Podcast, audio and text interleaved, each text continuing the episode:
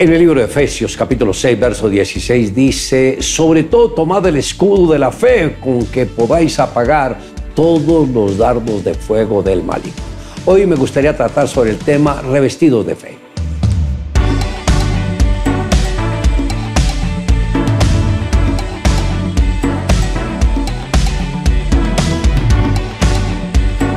Dios nos creó para que cada día vivamos en victoria. Esto no significa que no tengamos que enfrentar dificultades. Por el contrario, hay momentos en que son cruciales y tendremos que enfrentarnos a ciertas adversidades, pero nosotros sabemos que tenemos una protección que es la fe en el Señor Jesucristo y también todo lo que Él nos dejó a través de su sangre. El apóstol Pablo dijo así que la fe es por el oír y el oír por la palabra de Dios. Esto está en Romanos capítulo 10, verso 17. Dios nos ha dado la capacidad de creer para cambiar las circunstancias de una manera positiva, para lo cual es indispensable oír lo que Dios dice al respecto, pues todo lo que queramos conquistar tiene que ser respaldado por la palabra de Dios. La palabra de Dios encierra la semilla de vida y cuando ésta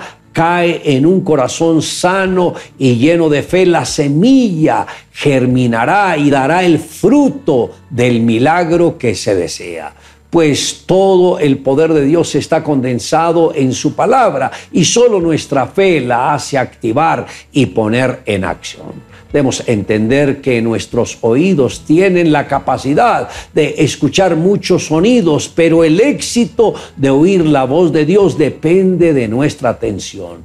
Debemos oír atentamente lo que el Señor nos dice a través de su palabra para que Él pueda cumplir todo su propósito a través de cada uno de nosotros. Debemos saturar la mente con la palabra de Dios, pues a través de todos los tiempos ha permanecido intacta, conserva el mismo poder y así como fue poderosa en la época de los profetas y también de los apóstoles, así tiene el mismo poder en nuestros días. Debemos entender que la palabra de Dios no está sujeta ni al tiempo ni al espacio, porque Dios no se rige por las leyes humanas. Dios estableció el tiempo para cada ser humano. Su palabra está en el plano espiritual y siempre lo espiritual domina sobre el plano natural. Al salir de la boca del Señor su palabra no puede regresar vacía, sino que hará todo lo que Él quiere y la prosperará en aquello para lo cual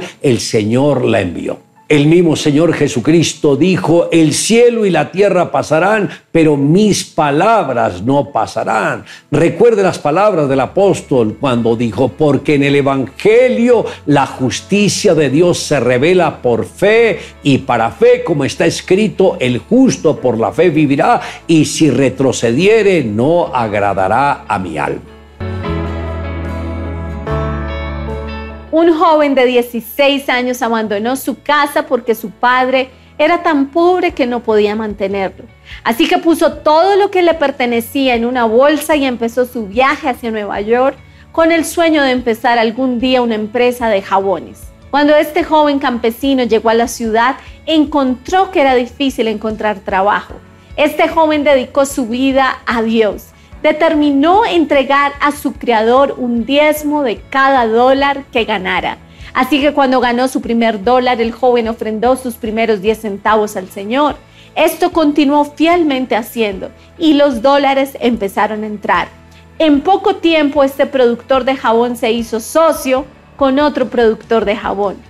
Cuando murió el socio, se encontró como el dueño de la compañía. Fue cuando este próspero hombre de negocios dio unas instrucciones a su contador de abrir una cuenta a nombre de Jesús y acreditarle una décima parte de todos sus ingresos. Y su negocio empezó a crecer milagrosamente. Entonces el hombre empezó a dedicar dos décimas de sus ingresos, luego tres, luego cuatro, cinco décimas parecía que sus ventas incrementaban proporcionalmente exactamente conforme al porcentaje de sus ingresos que estaban regresando al Señor.